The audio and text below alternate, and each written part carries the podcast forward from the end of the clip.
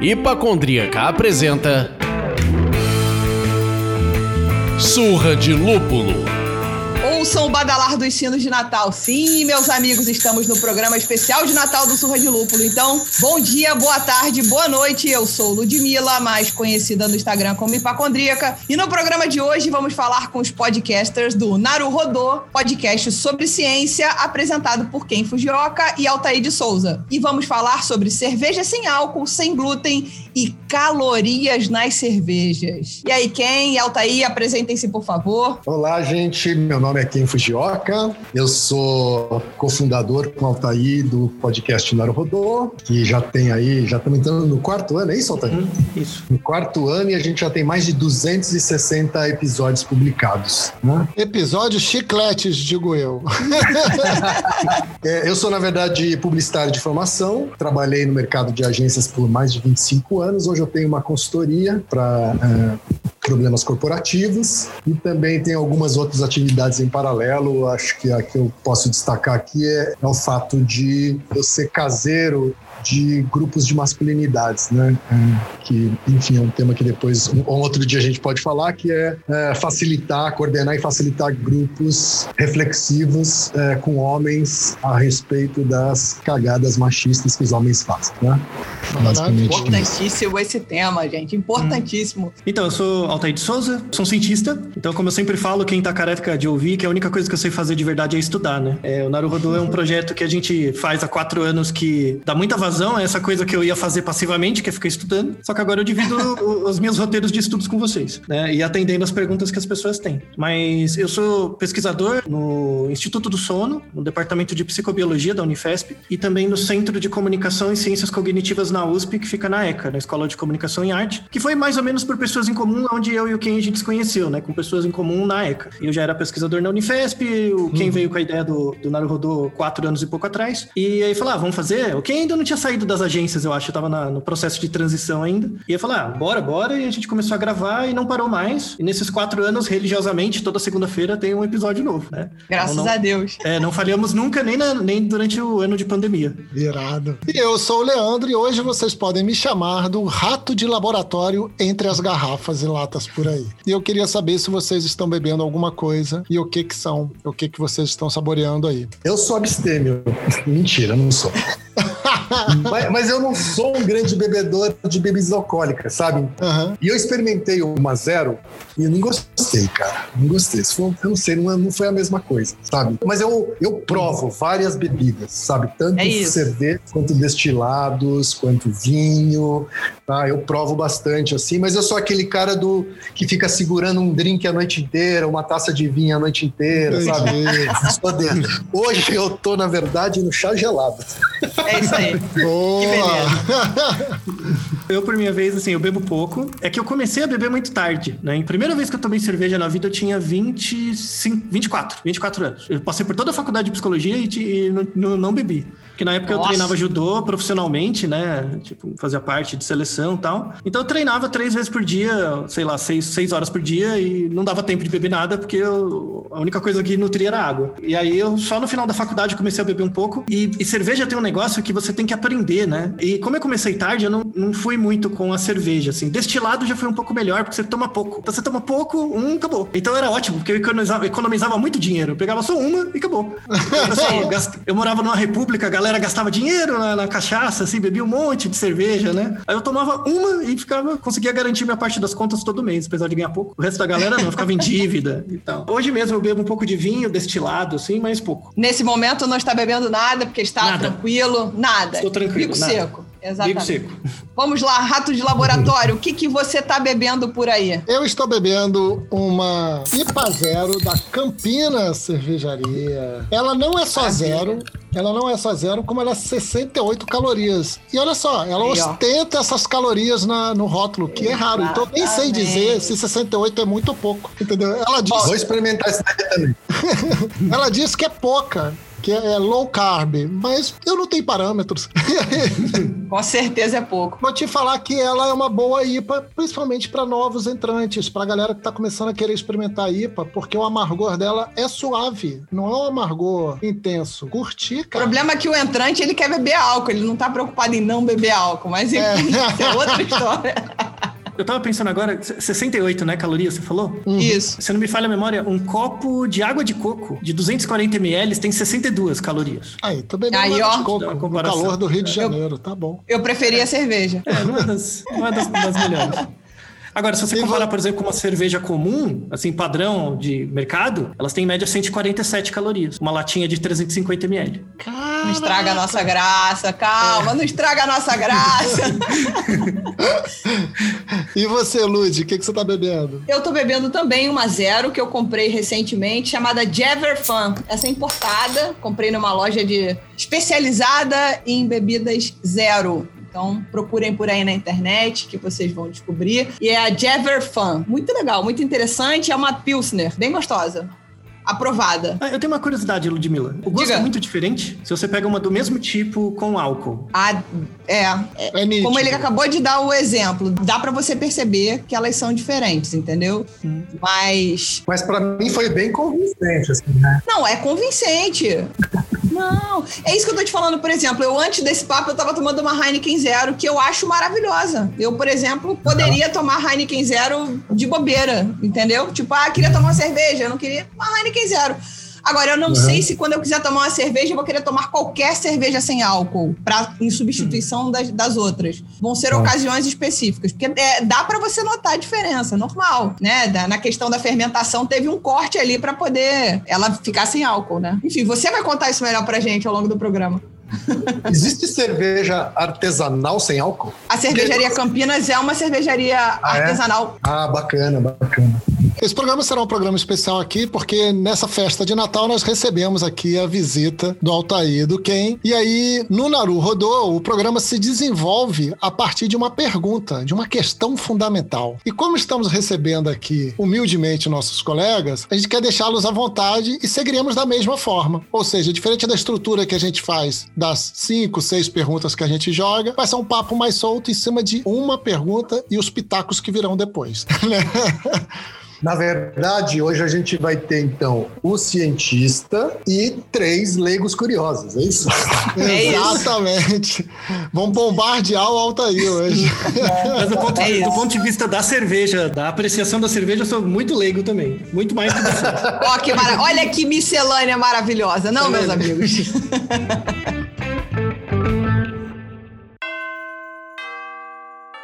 O papo hoje vai ser regado a cerveja sem álcool, cerveja sem glúten e a questão das calorias na cerveja de uma maneira geral. Então, Altair, conta pra gente aí.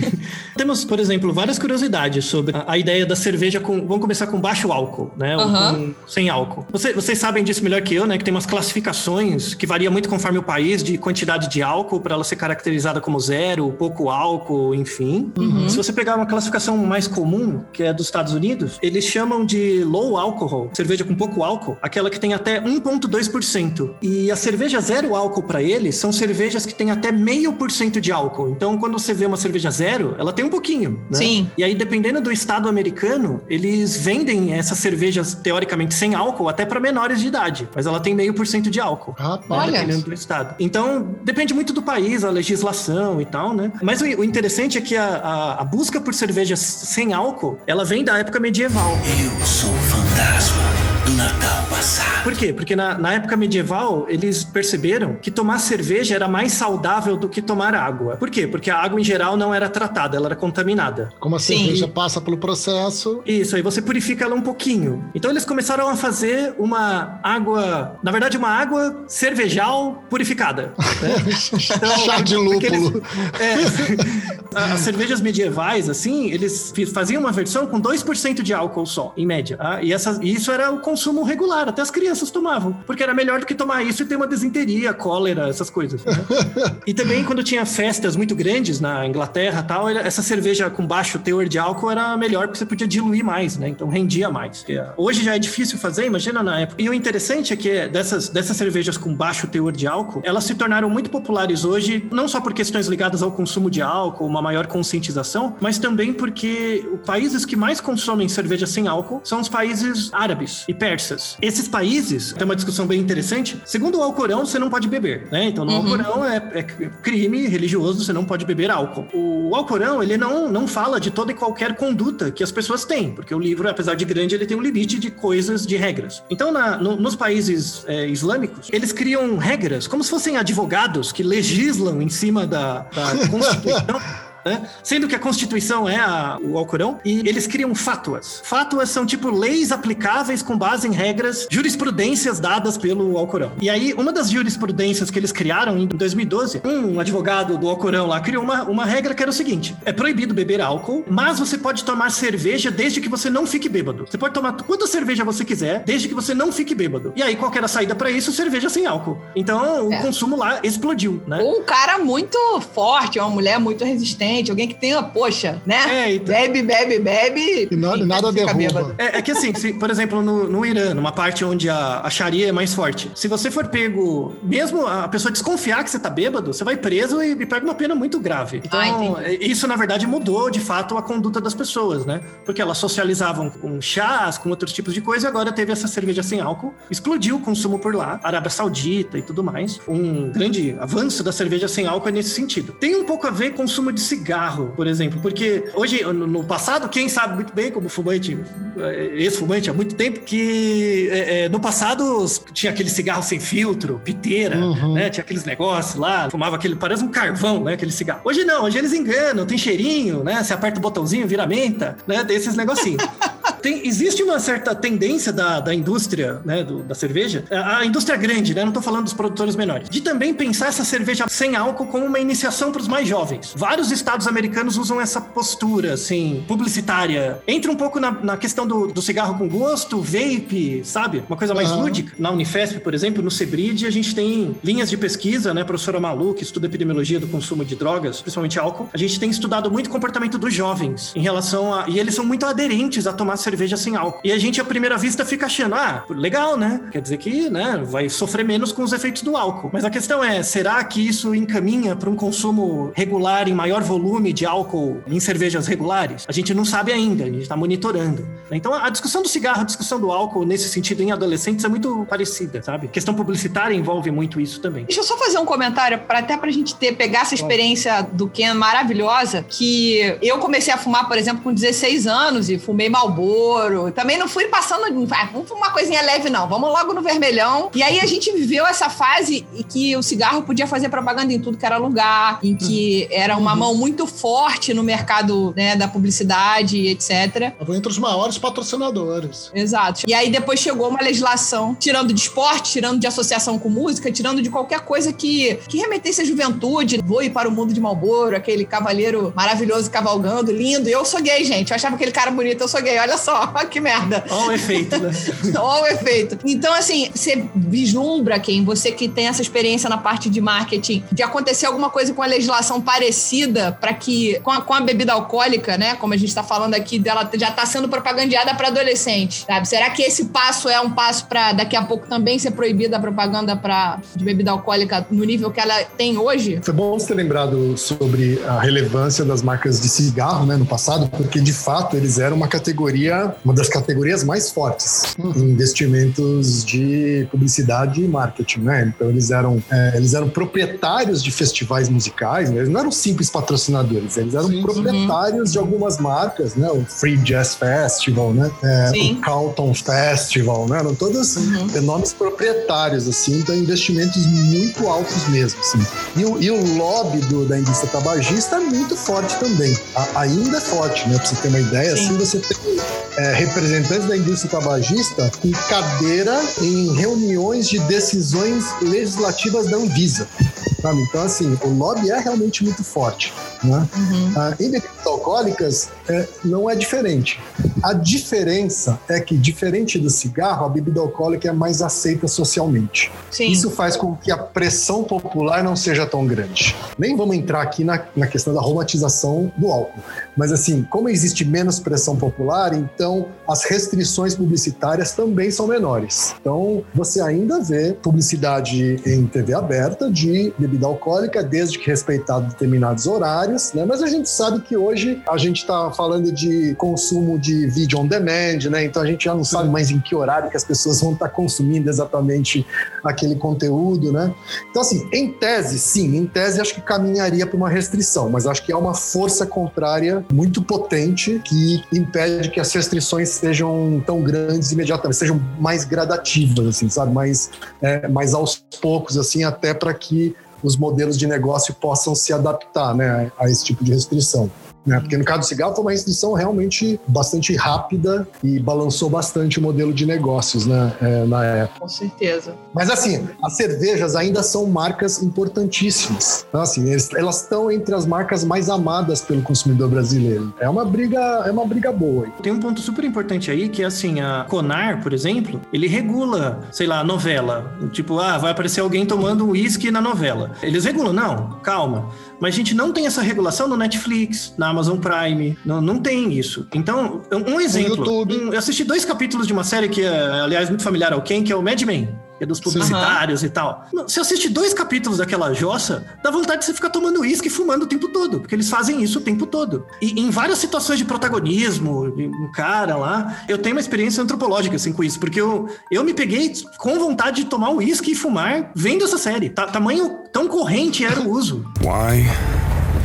I'm quitting tobacco. Eu queria que vocês vissem a cara do Ken neste momento. Foi muito boa. Foi tipo, hein?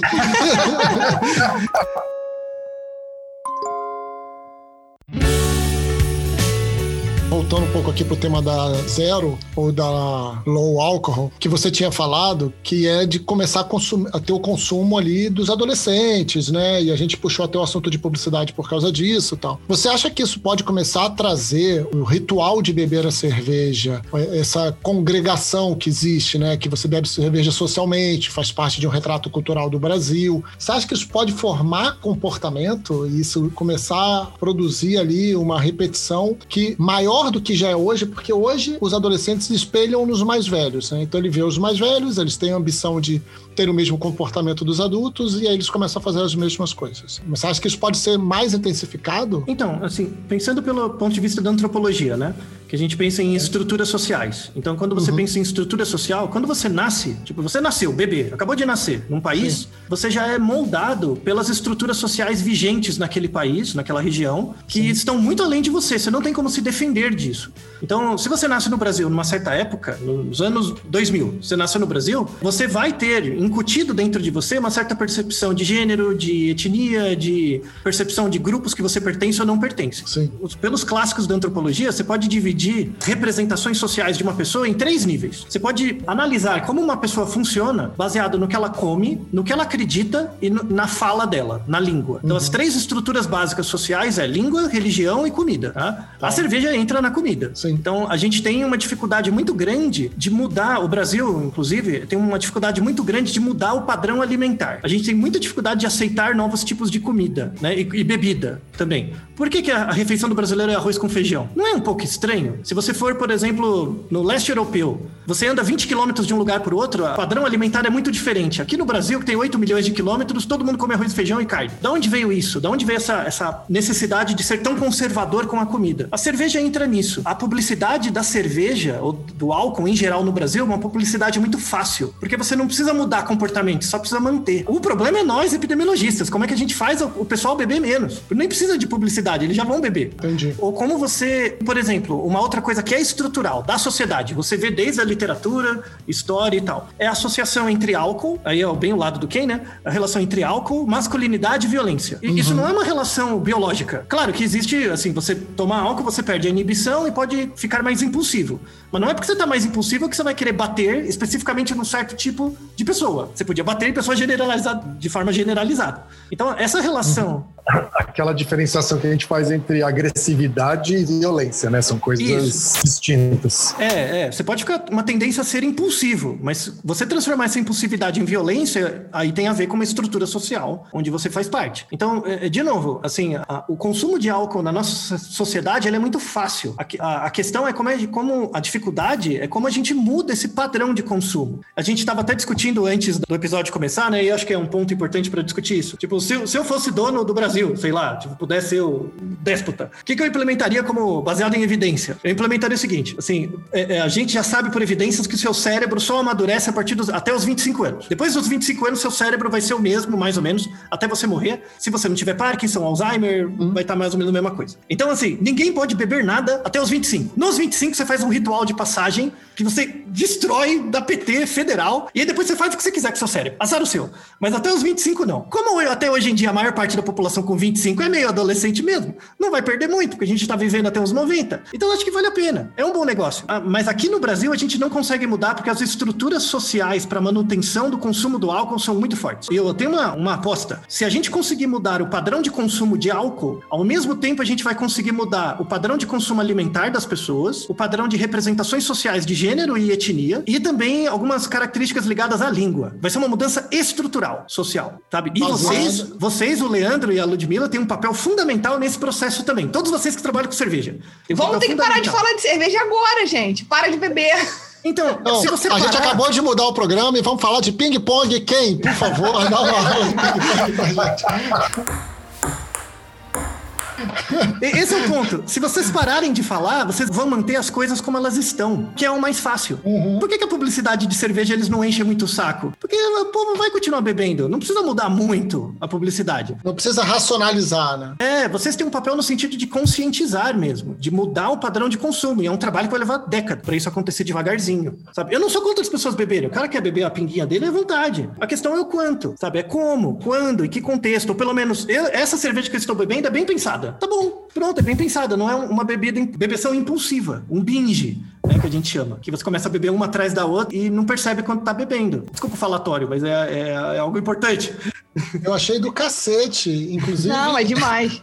É, eu quero puxar de volta, e aí falando bastante agora de antropologia mesmo, né? Você falou das três estruturas: o que a gente come, o que a gente fala e o que a gente acredita, né? Uhum. Fé, comida e língua, idioma. Você falou que se mudar um desses vai afetar o outro como se fosse um Sim. triângulo regular que a gente tem ali. Então, se eu mudo numa aresta, eu estou mexendo nas outras duas arestas, impossível não, não afetar. Uhum. O que eu entendo como complexo, e aí tentando, trazendo de volta aqui a discussão da cerveja zero, é que a cerveja em si, o líquido em si, inclusive no universo da cerveja artesanal, tem esse mantra, né? Que é o beber menos, beber melhor. Então é, não beba tanto, cara. Em vez de você gastar 24 reais numa promoção de uma caixa de cerveja, gasta 24 reais em uma cerveja que você vai se lembrar dela por mais tempo. Que ela vai ser uma experiência completamente nova para você, que ela vai ser uma experiência de paladar novo e você vai desbravar um pouco aquilo. E aí quando você fala da zero, você está tirando ou diminuindo bastante a parte nociva do líquido. Você está dando valor ao paladar, não então, assim, eu estou tirando, eliminando quase completamente o álcool, que é a parte nociva, que causa problemas a longo prazo.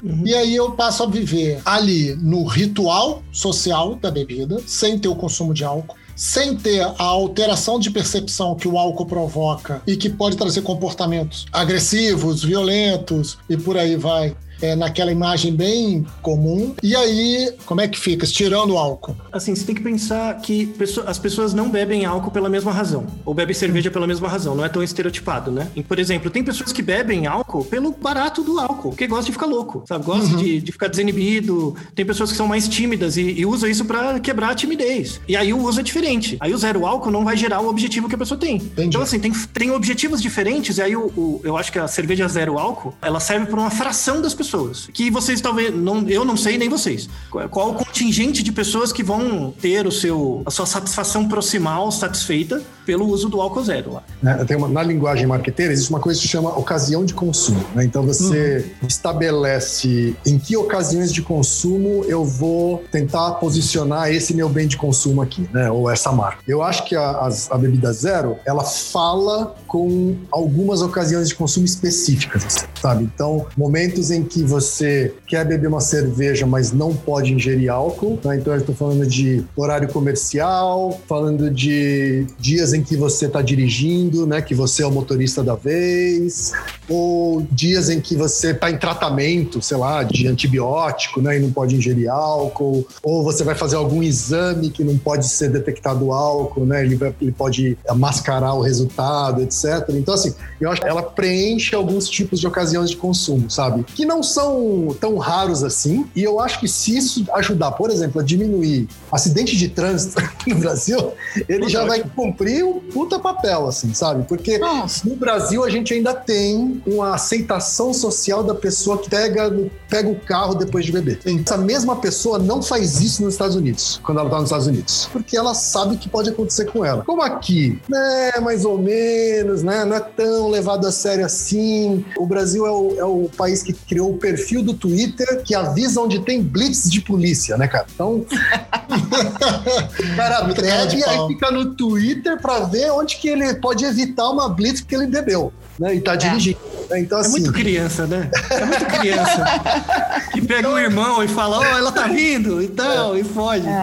Então acho que se a cerveja zero cumprir esse papel, ele já vai ter cumprido um papel social importante, sabe? Assim, de, de evitar o consumo de álcool num momento de realmente de alto, alto risco. É, eu acho que tem uma questão aí que, pra mim, a cerveja zero pegou bacana. Eu tô dentro desse perfil de consumo que você citou inicialmente, de repente querer beber no horário comercial. Eu não dirijo, mas domingo, não querer tomar, enfiar o pé na jaca e trabalhar na segunda, enfim.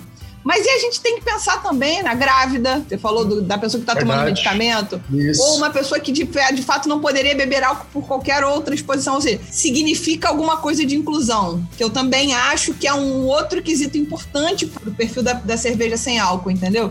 Não, Mas, ao mesmo concordo. tempo, a gente não significa que uma pessoa que sofre de alcoolismo vai poder se aproveitar dessa situação, porque o problema dele não vai ser sanado por ali, né? Essa é uma boa mensagem pro alcoólatra. Tipo, o cara alcoólatra, diagnosticado. Ele começa a tomar Sim. beber cerveja sem álcool, isso não funciona. Não. Ele vai continuar com craving do álcool mesmo. Então, Sim, sim. Porque, inclusive, é muito próximo. Isso, inclusive, pode levá-lo a um gatilho, sei lá o que que é.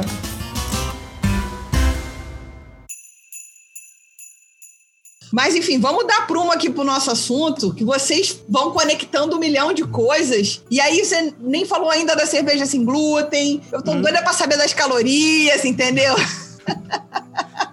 O que, que você quer saber das calorias? Vai. Ah, imagina, assim, a gente tá vivendo a era da academia, crossfit. Eu já brinco que fazer cerveja é o crossfit da cerveja, cara. Moer malte, Sim. virar 20 litros de água, enfim. Eu, por exemplo, sou a pessoa que quero beber a cerveja. Mas eu tenho muita curiosidade de ter noção de quantas calorias tem numa cerveja, desde aquelas que a gente compra no supermercado, lá na gôndola, a Heineken, a Skol, a Brahma, até essas especiais artesanais. Como é que a gente descobre isso? Porque se não vem na lata, como é que a gente faz? Tá, deixa eu dar então uma medida de escala, pra você ter uma ideia, vai. Vai. Assim, caloria é o, o quanto que seu corpo converte do que você consome da sua reserva interna em basicamente gás carbônico e água, né? Uhum. Até gravaram o Rodo agora recentemente sobre o efeito do colesterol, né? E no final do episódio a gente responde pra onde vai a gordura. Tipo, imagina, você faz esteira, aí começa todo dia você faz esteira, você começa a perder peso, perde gordura. Pra onde vai essa gordura? Tipo, ela Pra onde vai? então, é- a ideia é que quando você precisa consumir oxigênio, então você está fazendo atividade física, você está consumindo oxigênio,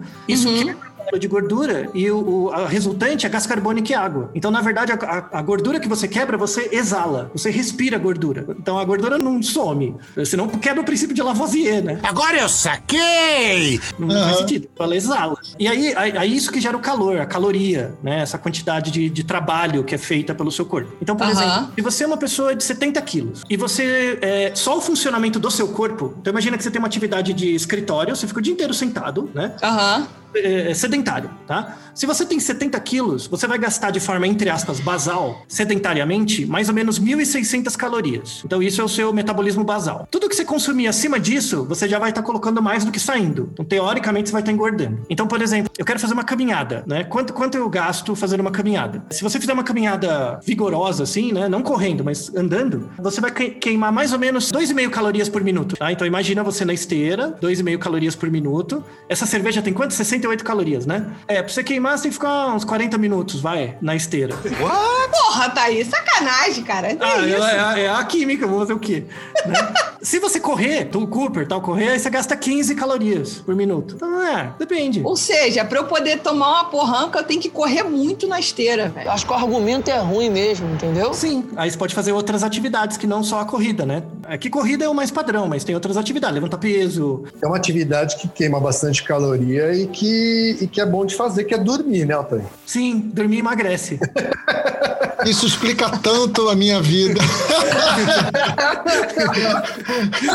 Poxa vida, hein, rapaz. Dormir emagrece. Primeiro Olha. porque você não come, né? Quando você tá dormindo, você não Ah. tá comendo. Então já é uma, uma coisa. Outra coisa é porque o seu, o seu gasto basal fica um pouquinho maior quando você tá dormindo. Por isso que tem gente que durante a noite acorda com frio, porque o corpo tá gastando um pouco mais, né? Às vezes a gente liga o ventilador antes de dormir, né? Porque tá morrendo de Aham. calor, e aí no meio da madrugada tá com puta frio, né, cara? E, e a temperatura Sim. não mudou, nem o ventilador, né? É, é a biologia. né? Então, du- dormir emagrece. Se você é muito privado de sono, não funciona o efeito do exercício físico. Aham. O contrário também é o contrário, né? Quer dizer, se você dorme mal ou dorme pouco, menos do que você precisaria, o seu exercício, sua queima de calorias, ela vai ter menos efeito, né? Exato. Uhum. Então, assim, entre você fazer esteira e dormir direito, dorme direito. Já vale mais a pena a cervejinha. Esse Não sei se eu achei maravilhoso.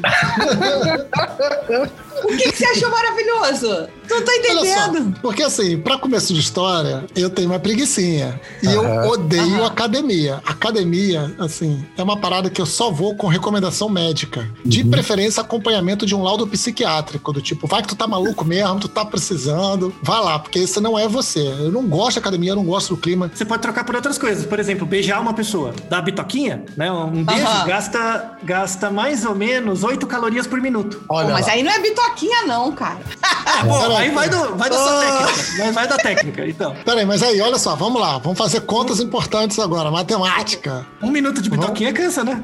Um minuto de bitoquinha, 8 calorias. É isso? É, se, se a coisa Um evoluir, minuto, um minuto de Cooper, 15 calorias, foi isso que você falou? caminhando rápido, é, dá 520 calorias por hora. Aí você divide por 60, vai dar menos de 10 calorias por, por minuto. Gente, tá falando Nove. pena beijar do que correr, de novo. Só coisa Ah, tá boa. vendo? cara. Gente, tô- tô viver dando- é te bom. É beijar e dormir, cara. Essa, essa é a recomendação É. médica. Beijar e dormir. E ele, e ele nem chegou no transar. Exato. Então, pessoas que não seguem a seleção natural precisam gastar isso usando fazendo outra coisa. Quando você segue os propósitos da seleção natural, você tá ali, né? Trabalhando. Usando energia pra que que serve? Passar os genes pra frente.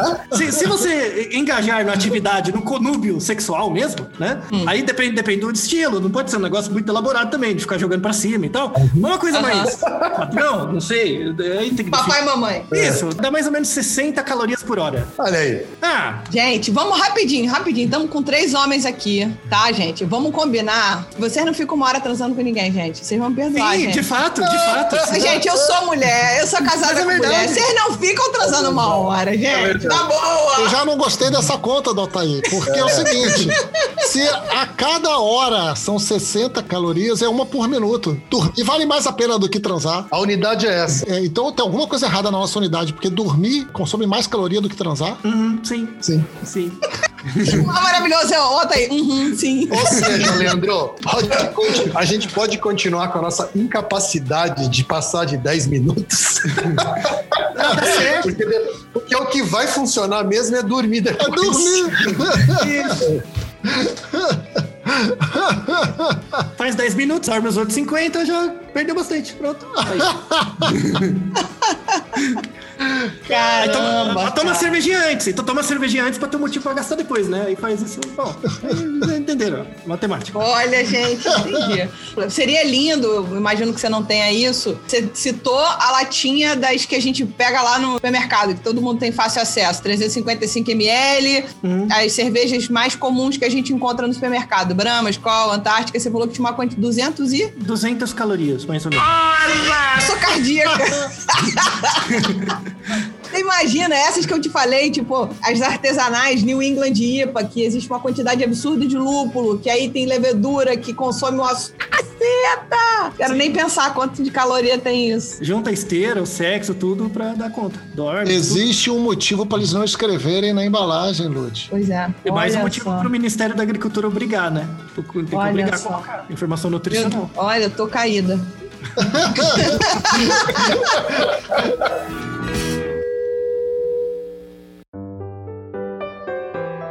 perguntar da cerveja sem glúten, mas se você Ah. ainda tem alguma coisa pra Não, me não, falar não. da caloria, me fala.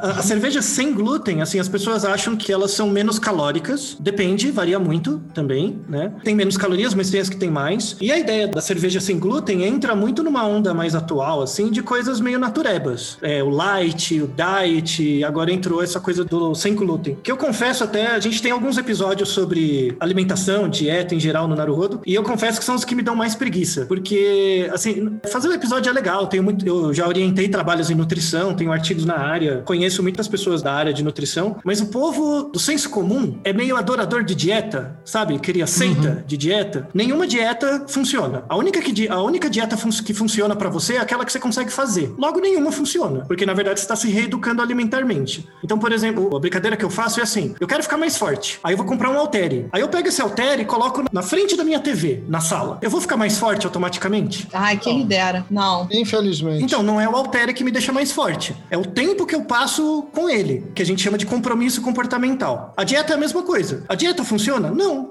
É igual ao haltere. A dieta é o haltere. O que vai funcionar é o seu compromisso comportamental. E o seu compromisso comportamental com a dieta, ele acontece se você adere à dieta. Mas o que faz você aderir à dieta? A principal razão é sentir que pertence a um grupo. Por isso que tem um monte de grupos de dieta que não tem nenhuma diferença com religião. Então, o, o que funciona mesmo é você criar te- uma engenharia social para manter as pessoas como se sentindo pertencentes aos, grupos. Então, o que funciona não é a dieta, é isso. Então, as dietas que são mais bem sucedidas na mídia, assim, são as dietas que possibilitam as pessoas sentirem que estão pertencendo a grupos. Então, é muito parecido com religião, né? Com estrutura religiosa. O- a questão sem glúten entra nisso um pouco, porque assim, pelas evidências, a gente vê em artigo, tem, inclusive tem um artigo de 2018 que um artigo que eu achei que avalia esse efeito da cerveja sem glúten. Então, eles pegaram um grupo de 59 pessoas e fizeram assim, deram para ela uma, um período de tempo que elas só podiam tomar cerveja com zero glúten, né? Durante o período de dois meses, tal. Aí depois de dois meses, a gente chama de desafio nutricional. Eu te dou uma quantidade de glúten e vejo se o seu corpo reage. Então eu deixo você sem glúten, depois te dou um desafio. Um grupo tomou glúten, outro grupo tomou frutose, que é, o- é aquelas pessoas que têm intolerância à lactose e tal,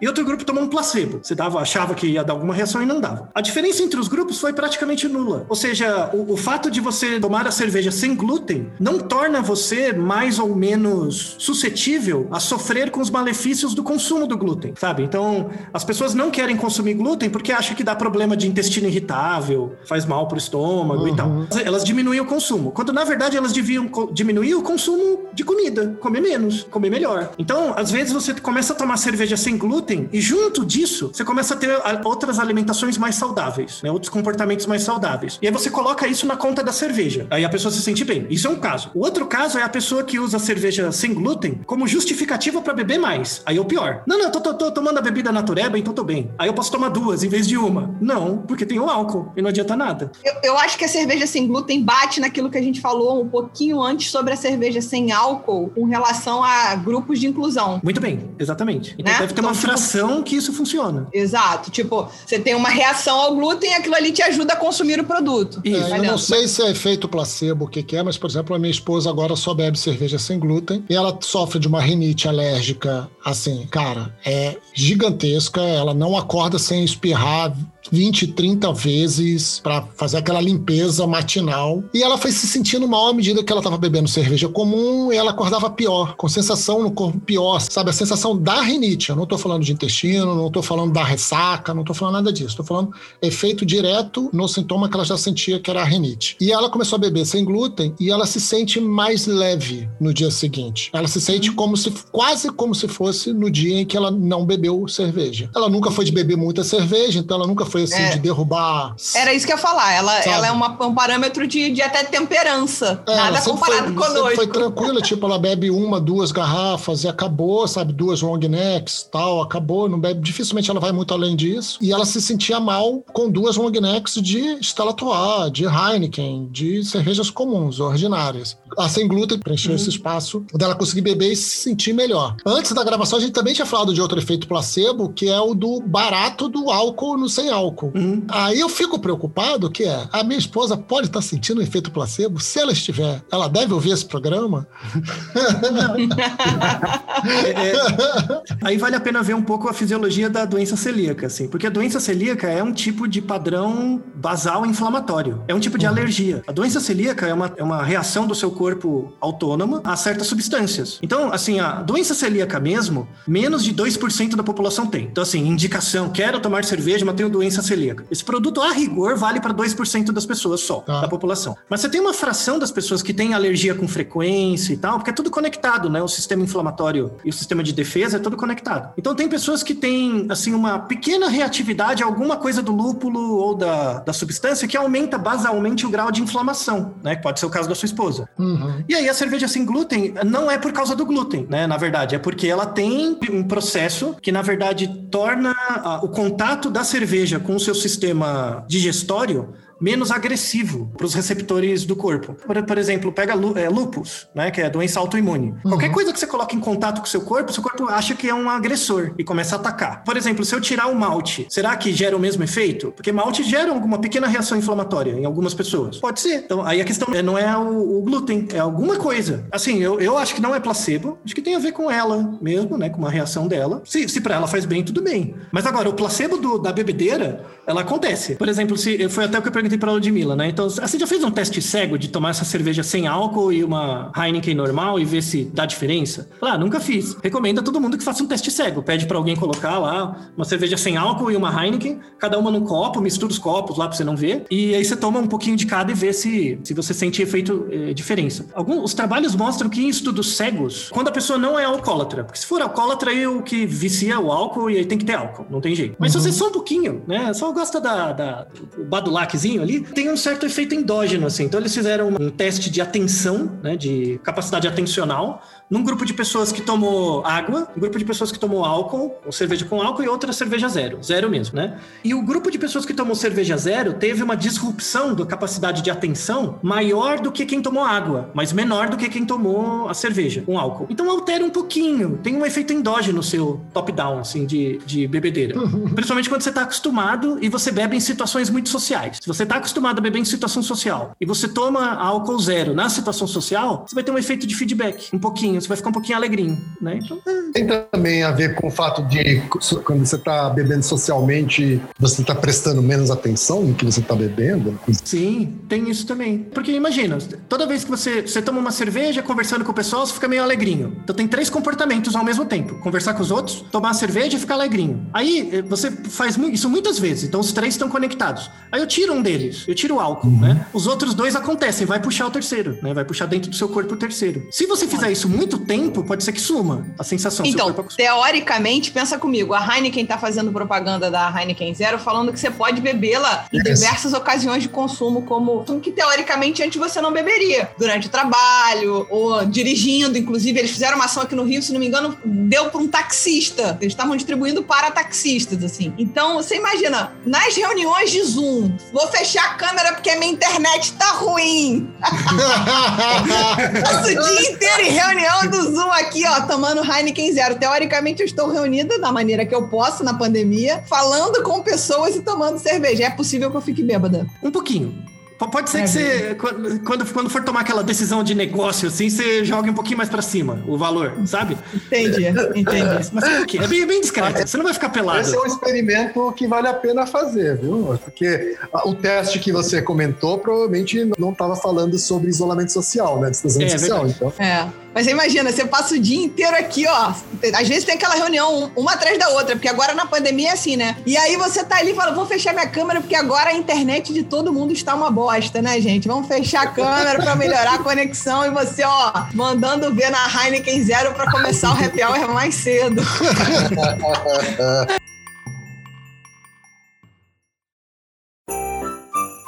Mas enfim, e qual foi, que mensagem que fica dessa história toda? Cerveja sem álcool, cerveja sem glúten, caloria baixa, que mensagem que você deixa nisso aí? É tudo pô, é coisa para inglês ver? Fala a verdade. Não é para inglês ver, é que assim, isso volta de novo na questão antropológica, assim. A, a gente quer arrumar desculpas para continuar bebendo, porque isso faz bem pra gente do ponto de vista próximo, né? Do ponto de vista distante pode levar a problemas crônicos de saúde e tal. Mas a gente Sim. gosta de usufruir desse espaço. Eu lembrei agora, pra vocês terem uma ideia, a cerveja hoje é a terceira bebida mais consumida no mundo, né? Depois da água e do chá. É a cerveja. É, a, a cerveja. Vocês lembram do código de Hammurabi? Vocês estudaram isso na escola? Código de Hammurabi. Em 1754 a.C., né? Esse código foi escrito pelo Hammurabi. Dessas leis, uma das leis era uma lei sobre como, como a cerveja deveria ser produzida. No, no primeiro código civil da história, você já tem regras sobre a cerveja. A gente gravou um Naruhodo um tempo atrás sobre por que, que as pessoas têm nomes, né? Por que, que as pessoas têm nomes próprios. E o, o primeiro nome próprio da história, que também é mais ou menos dessa época, mais de mil anos antes de Cristo, foi encontrado numa tábua de argila que era de um contador que estava contando quantidade de cevada, né? E ele, e ele marcou o nome dele para registrar que foi ele que fez. Então a cerveja ela faz parte imemorialmente da nossa vida, assim. Por exemplo, dos, os sumérios tem uma deusa que chama Ninkasi, né? Uma deusa suméria. Aham, E essa sim. deusa, ela é a deusa da cerveja. Tanto Sim. é que eles têm um hino, porque imagina, na Sum- no Sum- Mesopotâmia os caras não sabiam escrever, não existia escrita. Então como é que eles gravavam? Como que deveria ser a publicação da a produção da cerveja? Eles inventaram uma deusa, fizeram um hino para essa deusa e o hino é como é a receita de como fazer cerveja. E Uhum. eles cantavam isso e passavam isso para mais jovens, né?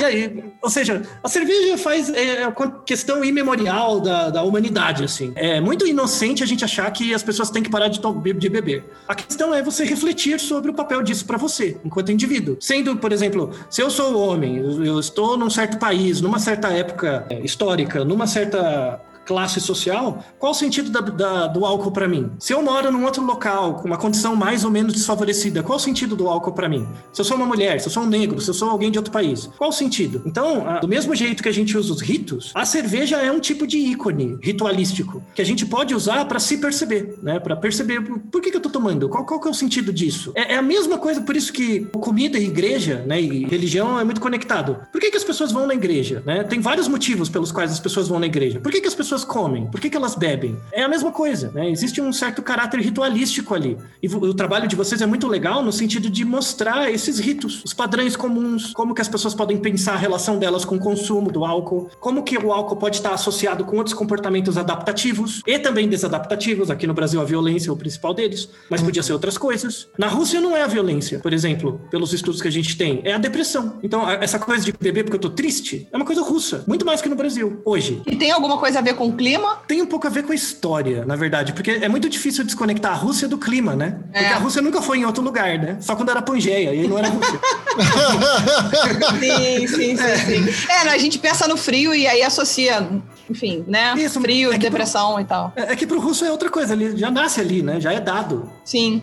Por exemplo, não dá pra você ser brasileiro e não pensar no samba. Mesmo que você não goste. Mas, por exemplo, no Canadá, a bebida alcoólica está vinculada à depressão? Varia muito, porque é uma Por nação multiétnica. Então varia muito. Entendi. né? Então não, não tem um padrão assim. Eu conheci gente de países nórdicos que tem muito esse comportamento de beber para afastar a tristeza, assim, né? Porque eles têm um inverno muito longo, um verão muito curto, estão muito tempo dentro de ambientes fechados, dentro de casa, né? Pouco lazer externo. Então, eles falaram que tem esse comportamento, sabe? Eles mesmos percebem esse comportamento de eles mesmos, assim, né? Se a gente for esgarçar para ponta extrema, você pensa no Brasil, no Rio de Janeiro, a gente tá aqui hoje com calor de, sei lá, 35 graus, talvez, não sei quanto que tá hoje, mas tá quente pra dedéu. Tá um inferno. E aí você pensa, a gente tem cervejas muito leves, com o mesmo sabor, com sabores que são teoricamente simples de assimilar. Esse é o grande problema da cerveja mainstream, né? Da cerveja dos grandes conglomerados. Elas não produzem nada que tenha um sabor, de fato, né? É um sabor muito palatável, digamos assim. Você chega lá, bebe e vai bebendo aquilo ali, daqui a pouco vira água. Talvez se a gente tivesse começado a beber com 25, não, mas como a gente começa a beber muito mais cedo, então assim, se associa o calor a essa quantidade, esse volume de cerveja especificamente. Aí no- nos países nórdicos, também por conta do clima, um oposto por outra situação, quando que no final leva o mesmo resultado, beber. Exatamente. Entendeu o triângulo? Religião, É, é, sim, língua sim. e alimentação. Vocês fazem parte, o trabalho de vocês trabalha com um dos braços das estruturas sociais que a gente vive. E se vocês conseguirem mudar a opinião pública, começando pelos seus ouvintes, um pouquinho, vocês vão acabar mudando de tabela os outros, sabe? É algo fundamental, assim, é muito importante. A ciência, por exemplo, a divulgação científica não muda nenhum deles. Nada, sabe? É, tem pessoas que são altamente escolarizadas e tal e, e- e repetem as mesmas estruturas de dominação e assédio e tudo mais. Você ter doutorado não muda nada isso aí, não, viu? Verdade seja dita. A escolarização não ajuda nisso. Mas quando você tem, por exemplo, podcasts mais focados, como os de vocês, isso tem muito mais chance de mudar, sabe? Nesse, nesse sentido, o trabalho de vocês é fundamental. E todos, todos, de todos os podcasts que trabalham com essa temática. Galera, eu quero agradecer muito vocês, assim, é, foi um programa que eu adorei fazer, adorei trocar uma ideia. Já, desse aqui eu já tirei várias ideias de convidar vocês de novo, sabe? Aqui com a missão que o Altair imbuiu a gente, o Altair me imbuiu com uma missão muito séria. Verdade. Então, assim, realmente quero agradecer muito, foi um, um papo brainstorm, eu vou sair daqui com a cabeça quente. muito obrigado. Gente, foi um prazer e uma honra mesmo participar, viu? Lude, obrigado pelo convite. Sim, muito legal. E queria agradecer demais a sua presença, quem é o Daltaí, que ensinou pra gente muita coisa, acabou com a nossa graça. Amanhã academia na esteira, filho, ó, forte. Mas enfim, é, esse foi o nosso especial de Natal e a gente presenteou os ouvintes certamente com muita informação e com muita gargalhada. É isso, pessoal. Muito obrigada, valeu e até a próxima. Lembra qual que é a grande mensagem? Dormir é melhor do que dar uma, hein? Ó. a grande mensagem, tô avisando. Ah, eu vou ter que continuar gordinho, então. Ai, Brasil. Se eu aparecer Gente, eu muito magro no evento é porque isso. eu tô, É porque você tá dormindo muito. eu tô dormindo louco.